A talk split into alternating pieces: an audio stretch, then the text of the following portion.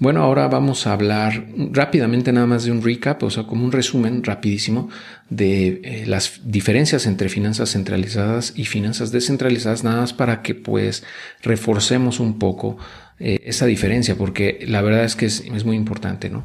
Eh, como platicábamos en otro video, CFI del lado izquierdo son empresas centralizadas, ¿ok? Que son parecidas a un banco, funcionan de manera parecida a un banco, porque administra y regula y protege tus fondos. pero en vez de trabajar con dinero fiat, o sea, gubernamental, como dólares o pesos, usa criptos. Y bueno, requiere Know Your Customer, o sea, te va a pedir tus datos, te va a pedir tu nombre, tu identificación, eh, tu dirección, incluso y varios datos más. ¿no? Entonces aquí, en este caso de CFI, tú estás confiando en la empresa. Y bueno, hay muchas empresas que hacen esto.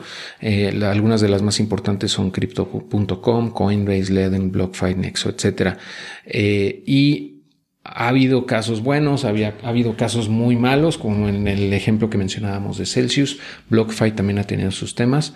Eh, pero bueno, eh, como en todo, hay buenos y malos. ¿no? Ya te di un par de ejemplos de cómo hacer esto con eh, cómo meterla en CFI en Leden y en Bitso, que son dos de las que yo he usado y que me han dado muy buenos resultados. pero bueno, ya sería cuestión de que lo revisaras si quieres más adelante. Y en el caso de DeFi, por el contrario, los usuarios para, o sea, hacen sus transacciones sin depender de una sola autoridad o corporación centralizada, sino que se basa en un protocolo. Entonces, de esa, manera o, de, o eso les permite tener mayores libertades al decidir qué hacer o qué no hacer con sus activos. Eh, a diferencia de CFI, no requiere KYC, o sea, no te van a pedir ni tu nombre, ni tu dirección, ni tu estado de cuenta, ni nada.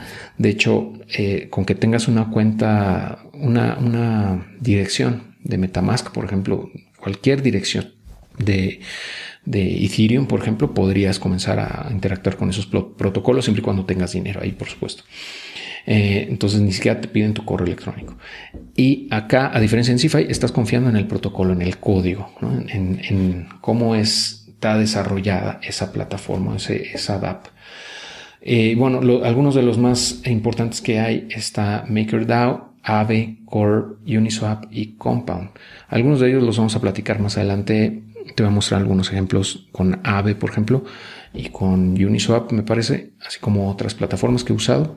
Eh, entonces, bueno, eso es nada más como un recordatorio muy breve porque ahorita a continuación vamos a hablar sobre DeFi y algunos ejemplos de DeFi. Eh, entonces, nada más para que tengas eso muy, muy claro. Ok, vamos a avanzar, si te parece bien. Eh, en el siguiente video vamos a platicar sobre los ecosistemas DeFi y algunos ejemplos también.